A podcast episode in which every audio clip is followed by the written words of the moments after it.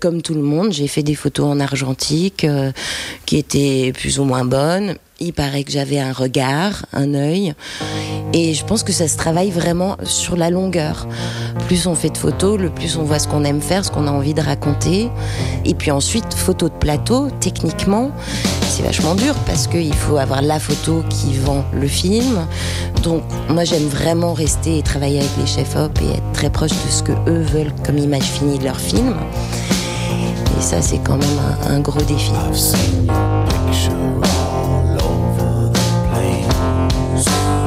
C'est un des seuls postes où on est tout seul. Donc là, on est vraiment chef de notre truc. On arrive sur le plateau. Si on ne prend pas les décisions de faire la photo à tel moment, obtenir un truc qui soit vendable, avoir des beaux portraits, avoir euh, des comédiens qui jouent le jeu, qui sont prêts, faire parfois des photos en fin de prise. C'est quand même un truc assez, euh, assez technique. Silence. Et humainement, euh, il faut s'engager pour vraiment avoir les choses. Donc ça veut dire négocier avec euh, le premier assistant ou avec les comédiens qui peuvent être fatigués ou euh, ça peut être euh, avec un sourire ou avec une façon très ferme de, de demander la photo et de se positionner. Il faut bien comprendre le film, mais il faut comprendre aussi l'équipe et leur façon de travailler et le moment où oui tu pourras demander. Il y a des moments non.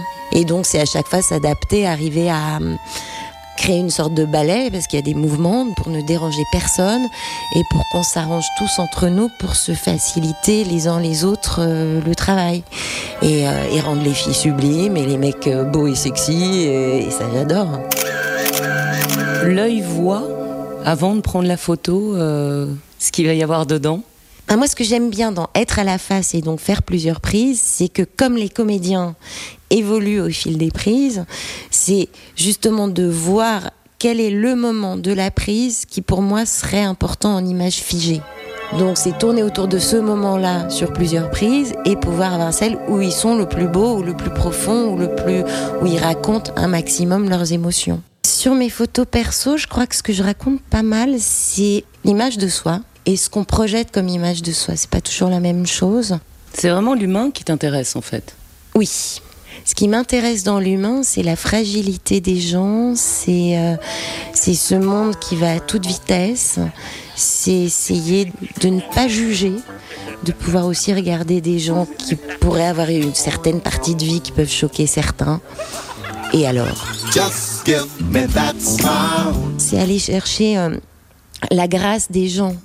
Et c'est assez dément, quoi, de passer des moments avec ces gens euh, qui peuvent durer 4 heures et puis, et puis après on se voit plus. Enfin, je prends leurs emails, je leur envoie des photos à eux, qui sont pas celles que je garde pour moi, mais ils voient la suite. Enfin, il y, y a une histoire d'échange de toute façon. Il y a beaucoup de travail en amont où euh, on se laisse une grande part à l'accident. Moi, j'ai du mal avec l'accident. Moi, je travaille vraiment beaucoup en amont, je cogite, je regarde des choses, et puis une fois que j'ai décidé, je- j'y vais. Dans tes grands yeux noirs, je me suis perdue. J'attends un regard, le cœur suspendu. C'est faire, faire, faire, et, euh, et ça s'écrit. Comment est-ce que tu abordes les gens euh, Tu les prépares? Pas vraiment. J'arrive, je rencontre les gens, je, je leur parle, je leur pose des questions. Enfin, je leur pose la question qui est est-ce que vous seriez d'accord pour que je vous prenne en photo? Je leur dis que je suis une photographe professionnelle. Euh, je leur montre rien de ce que j'ai fait. Donc ça se fait vraiment à l'humain et au sourire, mais je pense ouais que le fait d'être une femme qui n'a plus 20 ans et qui a pas est pas non plus encore à la retraite, de pas être un bonhomme tout seul me permet de photographier des choses d'une façon différente de si j'étais euh, ces autres cas de figure. Parce que je pense qu'en effet, des jeunes filles de 20 ans se feraient photographier moins facilement par un mec. C'est des clichés, mais voilà. Moi, je travaille pas mal sur l'ennui. Je les mets dans une position où je les déroute. Et j'aime arriver au moment où ils sont plus en représentation, mais où ils commencent à se faire chier. Pas vraiment, mais où ils commencent à, à moins vouloir contrôler les choses.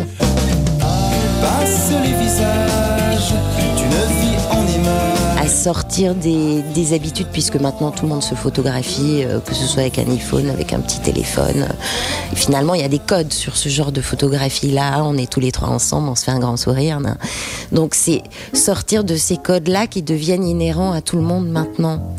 Voilà, et travailler en prenant le temps. Si la photo est bonne. Oui, il y a une, une sorte d'apprivoisement. Oui. Si la photo est bonne. Il y a aussi l'apprivoisement physique qui est qu'une personne sera, à mes yeux, belle, photographiée à hauteur d'œil, d'autres en contre-plongée, tourner autour. C'est, c'est arriver à trouver la magie de cette personne, à mes yeux. C'est ce qu'on dégage, en fait, que j'essaye de traduire dans les photos et qui peut être magnifique. Il y a des moments forts. De toute façon, il y a une adrénaline quand on fait des photos. De vouloir obtenir quelque chose ou avoir une idée de je veux aller dans cette direction et, de là-bas. Et puis de gérer la lumière qui change subitement ou euh, le type euh, qui vient euh, garer sa mobilette juste dans mon champ. Donc c'est aller voir ce mec, lui demander s'il peut bouger sa mobilette de 5 mètres. Et tout ça se passe en général super bien. Qu'est-ce qu'il y a de plus difficile à faire en photo? Des photos quand la lumière est moche. Quand la lumière est moche, la photo est moche, même si les gens dedans ou le décor est sublime.